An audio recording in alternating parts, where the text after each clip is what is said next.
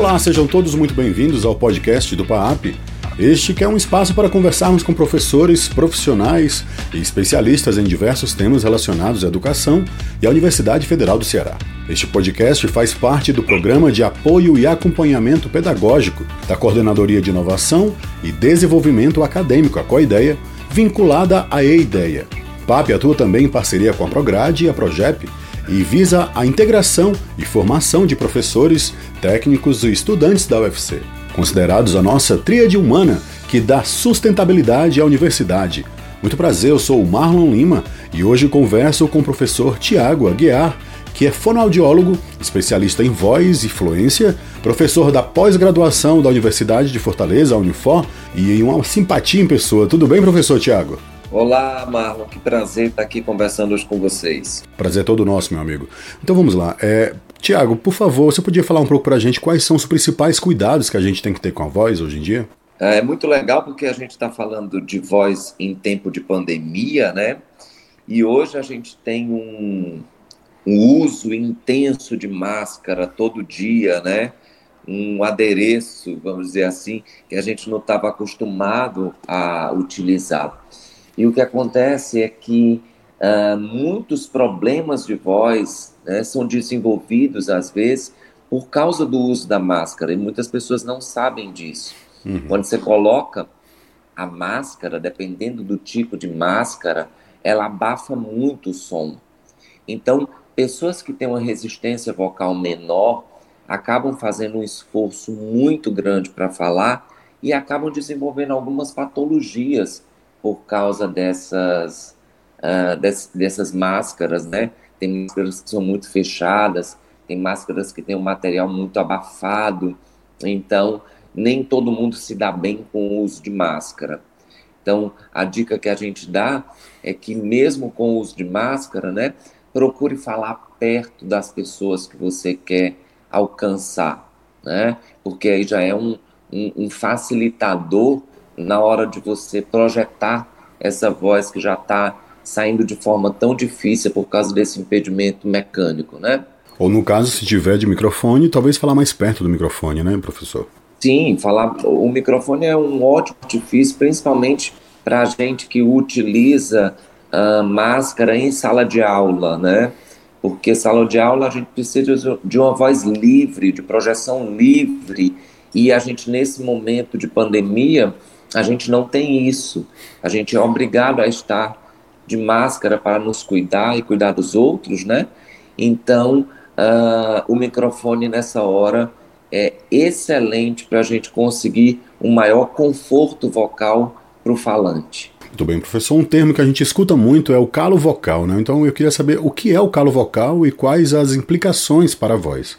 Tá. O calo vocal, na verdade, são os nódulos vocais, né? Eles são ocasionados pelo mau uso da voz.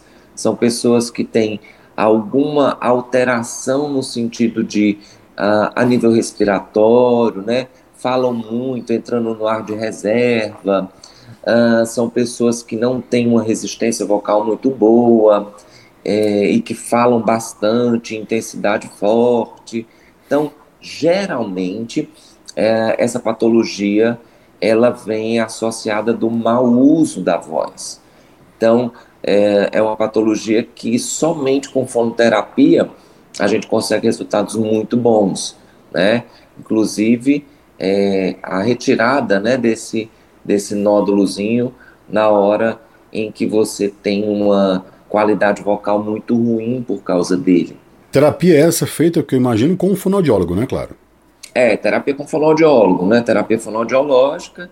E assim, é um, tem um resultado muito bom, em torno de 10 sessões, se o paciente tiver um engajamento bom na terapia, realizar os cuidados, os exercícios, tudo direitinho, em torno de 10 sessões a gente tira esses famosos calos vocais, né? Professor Tiago, o senhor trabalha também com grandes artistas nacionais. É, como é que é esse trabalho de preparação vocal para shows, espetáculos? Podia falar para gente? Sim, sim.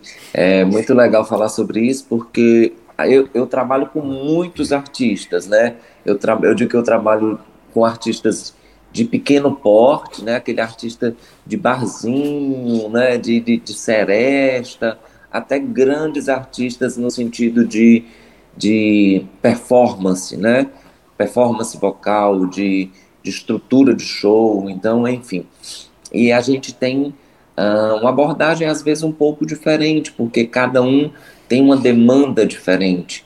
Um não tem um equipamento muito bom na hora de utilizar, que vai interferir na voz, o outro já tem uma demanda de show muito grande, mas tem um equipamento muito bom. Então, o fonoaudiólogo fica nessa nesse ponderar, né, e de traçar de forma certa uh, o acompanhamento terapêutico desse paciente. Uh, nós temos hoje muitos artistas que têm uma demanda muito grande de show, então o fonoaudiólogo ele é responsável nesse momento por dar condicionamento vocal para esse para esse artista, né? Uhum. E para que esse artista tenha condição de segurar uma demanda grande de show, preservando a sua qualidade vocal. Também o fonoaudiólogo está ligado na parte de expressão corporal, também porque o fonoaudiólogo é responsável pela comunicação como um todo. Então, a, os movimentos faciais atrelados à canção, né? Os movimentos corporais também ligados na interpretação das músicas. Então, tudo isso o fonoaudiólogo está uh, ah, trabalhando junto com o artista para que ele tenha uma performance comunicativa super eficiente na hora de se comunicar com o público. Uhum.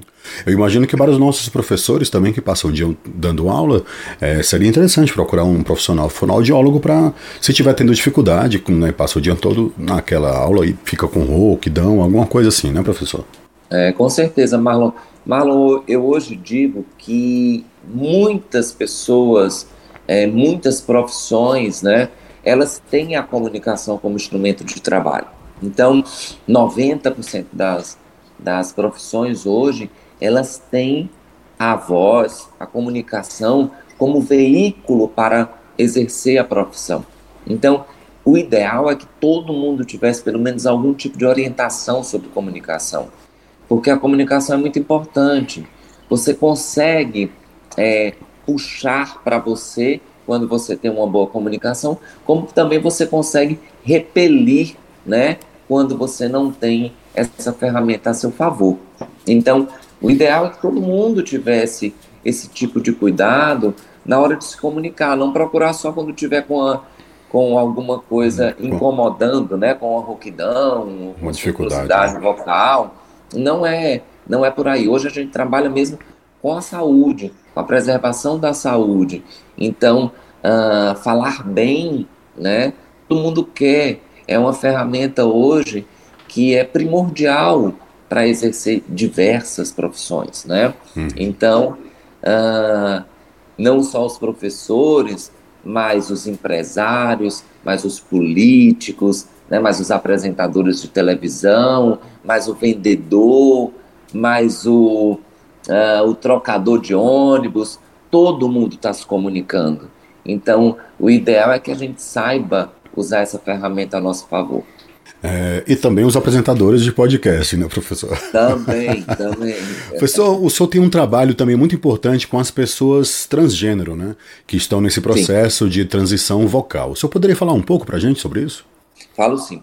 Uh, esse, esse, é um trabalho que eu me orgulho muito, que eu gosto muito de fazer, uhum. né? Uh, que a gente trabalha com pessoas uh, trans, né? Isso. As pessoas trans, elas procuram muito o fonoaudiólogo na hora da percepção e na construção da identidade vocal. Então, são pessoas que passaram pelo processo de transição hormonal, até chegar ao gênero, né? E o que acontece é que, às vezes, né, na grande maioria dos casos, essas pessoas elas não se identificam com a voz. Uhum. Então, a voz ela não tem identificação com o gênero. Então, é muito importante nessa hora esse acompanhamento fonoaudiológico, a fim da gente construir junto essa identidade vocal. Essa identidade vocal não é uma coisa imposta, sabe, Marlon? Ela é uma, uma construção. Porque a voz é personalidade. A voz somos nós. A forma como a gente fala tem muito da nossa personalidade, tem muito da nossa pessoa, né? Então isso não pode, não pode ser deixado é, de lado. Precisamos levar em consideração isso. Então eu não posso chegar para um, uma mulher trans e dizer assim, olha, eu vou colocar uma voz assim, assim, assim, assado em você, você vai fazer isso, isso, isso, isso, porque essa voz vai ficar uma voz feminina. Uhum. Não é assim. Eu preciso que ela se identifique com essa voz. Eu preciso entender o que é o belo para ela no aspecto vocal, o que, que é bonito, o que não é bonito, entendeu? Às vezes, uma voz grave numa mulher trans existe porque ela se identifica nesse momento com essa voz. Uhum. E eu não preciso de um padrão de voz agudo, entendeu? Como a grande maioria acha que todas as mulheres têm que ter um padrão de voz agudo. Uhum. E não é por aí. Então, a gente precisa de um trabalho de muita escuta nesse momento para a gente construindo essa nova identidade vocal junto com o paciente. Trabalho bonito, professor. É, professor Tiago, a gente recebeu aqui quatro perguntinhas que são muito comuns no meio é, acadêmico, né? E pois eu, eu, vou fazer, falar aqui para o senhor. É, água gelada é ruim para a voz antes de um discurso ou de uma aula? Existe um mito muito grande com, com relação à água gelada, né? Uhum. Uh, a água gelada é exatamente isso. Ela não é bacana quando a gente tem um uso intenso de voz quando eu estou com o meu aparelho fonador muito quente. Então, por que isso? Porque na hora que a gente faz a ingestão da água, é, eu tenho pequenas gotículas que entram por via respiratória. E aí a gente tem um choque térmico, né? Uhum. O quente com o gelado. Aí o que, que acontece? Geralmente o corpo quer expelir isso. Então, qual é a forma que a gente vai expelir? Através do pigarro, né? Porque parece que entrou alguma coisa que não era para entrar ali. Hum. Uh, a tosse também, né? A gente tosse para expelir. Então, a tosse e o pigarro faz muito mal às pregas vocais, porque a gente acaba retirando a mucosa que cobre as nossas pregas vocais. Então, uh, quando eu estou fazendo uso intenso de voz, a gente recomenda que não use água gelada. Porém, se eu estou num momento de descontração, caladinho, assistindo um filme, né? Eu posso tomar uma água bem gelada? Pode. Eu posso tomar um sorvete? Pode. A não ser pessoas que têm mesmo uma intolerância ao gelado. Que existem pessoas que têm realmente uma intolerância ao gelado, que quando tomam algo gelado, desenvolvem uma tosse, né, crônica, vamos dizer assim. E daí, nesses casos, a gente não recomenda o uso de gelado para essas pessoas que têm intolerância. Então, no caso de uma aula, durante uma aula, você toma uma água natural ali, já está de Uma água natural, exatamente. Correto. Professor, o ato de fumar é prejudicial para a voz? Sim, também, porque uh, o ato de fumar, ele tem a, a fumaça que é muito quente, uhum. né? Então, a fumaça é muito quente, os agentes que estão ali também eles causam ressecamento na prega vocal. Então, o ideal é que não se fume, né? Porque a gente tem um ressecamento dessa mucosa, onde a gente quer que essa, essa mucosa, na realidade, mantenha-se sempre muito hidratada. Professor, e comer maçã é bom para a voz? E por quê? A maçã também existe um mito muito grande. As pessoas diziam que comer maçã melhora a voz, né? Sim. Dá essa sensação de melhora porque a, a maçã ela, ela tem uma na constituição dela, né? Tem a pectina, que a pectina é um adstringente natural. Uhum. É como se fosse um detergente. Né? Então eu passo e eu limpo. Então, na hora que você come a maçã, você tem uma sensação de boca limpa, né? De trato respiratório limpo. Por quê? Porque ele tira aquela secreção, aquele muco que tem, e aí a gente tem essa sensação que melhora a qualidade de voz, né? Mas uhum. ela não melhora a qualidade de voz. Não, eu não vou melhorar a nível de uh, diminuir minha rouquidão, diminuir minha soprosidade porque comi uma maçã. Hum. Não, ela vai dar essa sensação mesmo de limpeza. Professor, e é essa agora que eu não sabia, que está aqui como pergunta nossa enviada pelos nossos alunos. Olha aí, sussurrar é ruim para a voz? É, o sussurrar, ele trabalha com a cadeia de músculo muito específica. Então, o que é que acontece? Se você pega e trabalha, você fala só muito sussurrando, você pega essa cadeia muscular e você acaba fadigando, tá? Uhum. Então, o ideal é que você não sussurre para não sobrecarregar essa musculatura. O ideal é que você diminua a intensidade na hora de falar. É, então nada de fofocar, hein, gente, durante a aula. Já sabe que é ruim também para a voz. Professor, eu imagino que o fonoaudiólogo seja como o psicólogo, por exemplo, que sofre muito das pessoas dizerem que não é preciso, né? Que não há, não quero, não estou precisando agora de um psicólogo ou um fonoaudiólogo. Uhum. E aí quando vê já estão precisando até mais do que muitos outros. O senhor sofre com isso, professor? É, eu tenho 15 anos de, de clínica, né, já, ou mais, sei lá, a gente acaba perdendo as contas. Uhum. E o que eu vejo é que no começo da minha carreira, as pessoas trabalhavam, é, quer dizer, procuravam o serviço fonoaudiológico quando já estavam com alguma coisa. Né? Então, ah, eu estou com um nódulo, eu vou. Eu estou com um pólipo, eu vou. Eu estou com uma fenda, eu vou. Né? Uhum. E hoje eu vejo que esse contexto mudou muito dentro da minha clínica. Eu posso falar olhando para mim, né, nesse momento. Uhum. E, e eu vejo que as pessoas procuram hoje para melhorar, para aperfeiçoar. Então, eu vejo muito paciente que chega que não tem patologia alguma.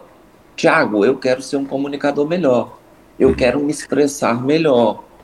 É, eu estou fazendo aula de canto, eu não tenho nenhuma patologia, mas eu quero meu canto melhor. Eu quero uhum. meu canto mais expressivo. Então, mudou-se muito isso com o decorrer do tempo, né?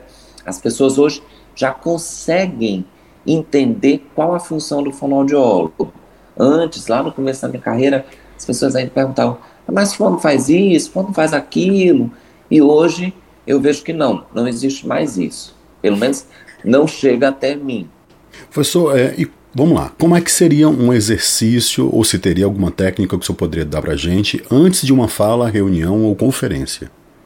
É, eu sempre costumo dizer que eu não gosto de passar exercício assim, uhum. sabe? Porque cada um tem um tipo de aparelho fonador, cada um responde muito bem para determinado exercício. A gente precisa saber o que que eu preciso na hora que eu tô com um paciente eu preciso trabalhar mais o aspecto articulatório dele, eu preciso trabalhar mais a parte de resistência vocal, eu preciso trabalhar mais o aspecto respiratório, ressonantal. Então, a gente precisa ter esse olhar individual, né? Uhum. Então, eu sempre digo, procure um fonoaudiólogo, veja o que, que é melhor para você nesse momento, porque cada um vai responder de uma forma. Às vezes eu tenho um mesmo exercício que responde de forma super positiva para uma pessoa e super negativa para outra. Então, por isso que eu fico muito receoso em passar exercício. De forma generalizada, né? Sem avaliar, exatamente. Eu gostaria de informar que o canal do YouTube do PAAP conta com vários vídeos formativos. É só acessar o YouTube, digitar PAAP, P-A-A-P, na pesquisa e você encontra o nosso canal. Para conhecer mais sobre o nosso trabalho, você pode também acessar paap.ufc.br e lá estão todas as nossas informações e também todas as nossas redes sociais. Professor Tiago, muito obrigado por ter participado deste programa, pelas informações, dicas e cuidados com a voz. O senhor poderia concluir para a gente? Queria agradecer o convite, né? Uh poder dizer que foi ótimo poder contribuir um pouquinho com vocês e falar de um assunto tão prazeroso que é para mim, que é comunicação. Professor Tiago, e se a gente quiser entrar em contato com o senhor, como, como a gente faz? Pode entrar em contato pelo meu Instagram, né? Qualquer coisa por direct eu, eu consigo responder. É Tiago Aguilar 1, número 1. O Tiago é sem H. E lá a gente pode se encontrar e bater um papo. Então é isso, muito obrigado a todos, um grande abraço e até o nosso próximo encontro. Tchau, tchau!